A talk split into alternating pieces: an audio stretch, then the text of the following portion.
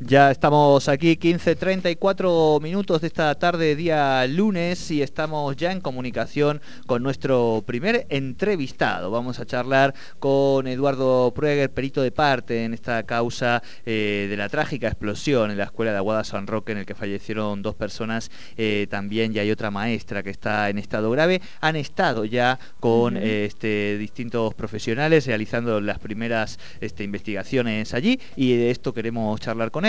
Edu, muy buenas tardes, te saludan Sol y Jordi, bienvenido a Tercer Puente. Hola Sole, hola Jordi, ¿cómo les va? Buenas bien, ¿cómo estás? Muy bien, muy bien. Bien, bueno, ahí decíamos, eh, ya, ya has estado en, el lugar, supongo, por, por bueno, uno lo que, lo que va conociendo, contanos un poquito cuál es la primera impresión al menos que, que, has tenido al, estar en el lugar y, lo que fueron analizando a partir de ahí.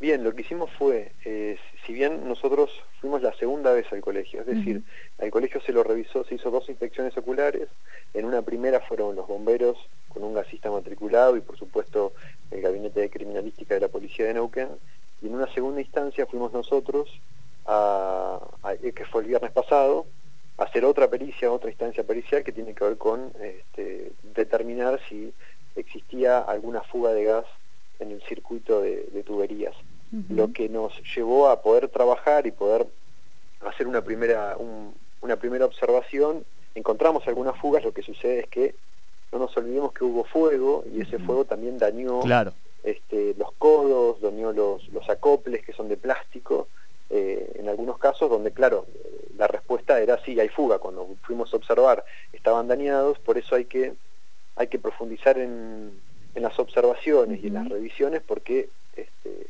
para poder encontrar las fallas originales, las fallas que estaban vinculadas con la pérdida de gas, que generó la acumulación de gas en este espacio nuevo, en esta ampliación y por lo tanto la explosión. Hay muchas, hay muchas instancias todavía periciales que faltan, revisar artefactos, revisar reguladores de gas para ver si...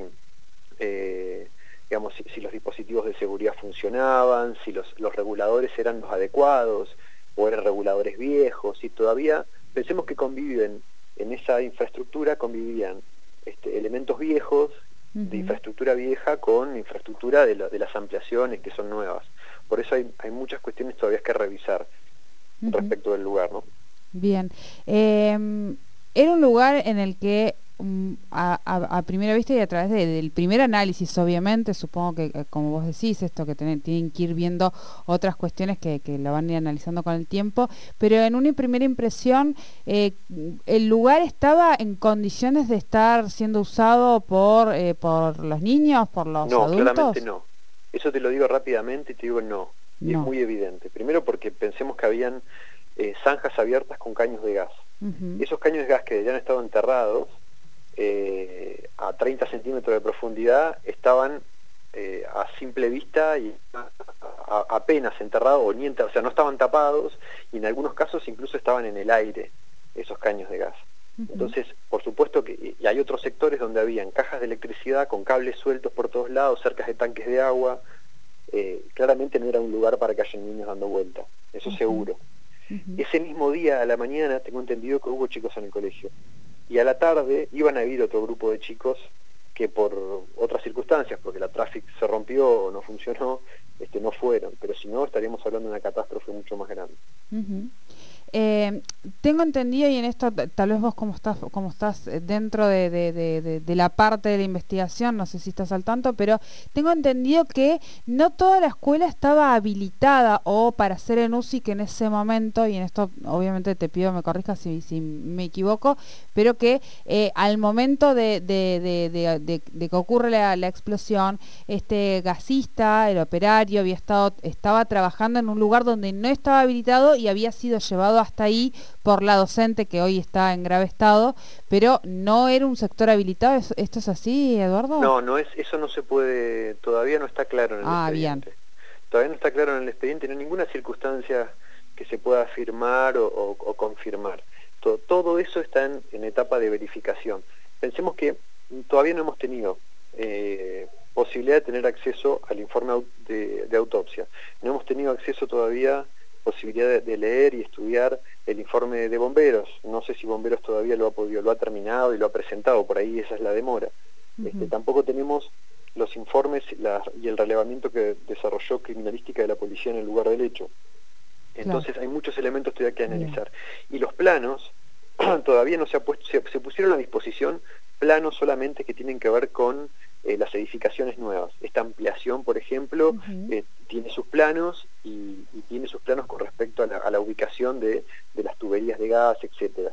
Pero no están todavía los planos del, del edificio antiguo, del edificio viejo, por decirlo de esa manera. Todavía nos está faltando información este, para saber por dónde buscar, pero claramente vamos a tener que volver al lugar del hecho con nuevos puntos de pericia para examinar artefactos, para examinar este, el, regulador, los, los acoples este, de tuberías este, y, sobre todo revisar las tuberías porque digo, en una etapa de obra pensemos que intervienen muchos operarios y tal vez este, hay fallas que están vinculadas con, no sé, con la la colocación del Durlock, que puede llegar a dañar alguna tubería y ahí, bueno, hay que examinar todas las conexiones de gas y todos los recorridos. Eh, faltan muchas etapas todavía. Bien, bien. Em, Eduardo, esto es eh, la, explosión ocurre a partir de un calefactor. Eso es así. No, hay en un lugar es una ampliación que es, una ampliación de, una, de un antiguo edificio que tenía tres calefactores en un mismo espacio. Hay dos calefactores nuevos y un calefactor viejo. Viejo. Las exámenes que nosotros hicimos nos dimos cuenta que el gas llegaba hasta los dos calefactores nuevos, por lo menos hasta esos dos calefactores nuevos llegaba el gas. Es decir, que había conexión, estaban conectados y las llaves de paso no estaban cerradas. Es decir, que alguien habilitó o puso en funcionamiento esos calefactores para que el gas llegara hasta ellos. Después estamos examinando un lugar donde se presume que podría, y lo digo en potencial, eh, se podría, este, podría haber sido el lugar donde estuvo la fuga. Lo que pasa es que como está dañado también producto del fuego, eh, tenemos que verificar que esa, que esa fuga no, no tenga que ver con, con, el daño propio del fuego o si efectivamente se anterior. a la fuga que provocó el hecho ¿no? anterior. Ahí está, ahí está. Bueno, vamos a ir seguramente volviéndote a, contactar, Eduardo, para, para, poder ir conociendo las últimas novedades sobre, sobre el caso y como siempre, muchísimas gracias y muy claro con, con, esta, con esta información. Muchas gracias chicos por estar siempre atentos. Una de las cosas que quiero dejar de, como, como contarles y compartirles es que no trabajo solo, estoy conformé un equipo de trabajo con un gasista matriculado, con un bombero, con otro colega criminalista también, con ingenieros, un arquitecto que se va a sumar también, para, para hacer un examen integral y no solo determinar la causa del siniestro, la causa de la explosión y del incendio, sino también hacer un análisis integral sobre todas las condiciones de seguridad de la escuela.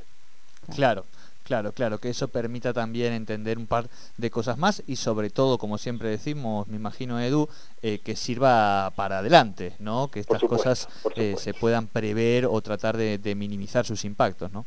Por supuesto, chicos, exactamente. Así es. Bueno, muchísimas gracias, Eduardo. Abrazo grande. Gracias a ustedes, saludos. Saludos. Hablábamos con Eduardo Prueger, él es el perito aparte en esta explosión que hubo en la escuela de Aguada San Roque. Recordemos, eh, dos operarios muertos, una maestra que aún continúa internada en realmente en grave estado, eh, porque bueno, el 70% de su cuerpo, 80 decían algunos de, los partes médicos, eh, de su cuerpo quemado, con lo cual es realmente grave y están cuáles son las causas aún todavía no se sabe, ahí escuchábamos al perito aparte, falta un análisis, así que cualquier eh, eh, conclusión que escuchemos todavía no estamos a tiempo de sacarla.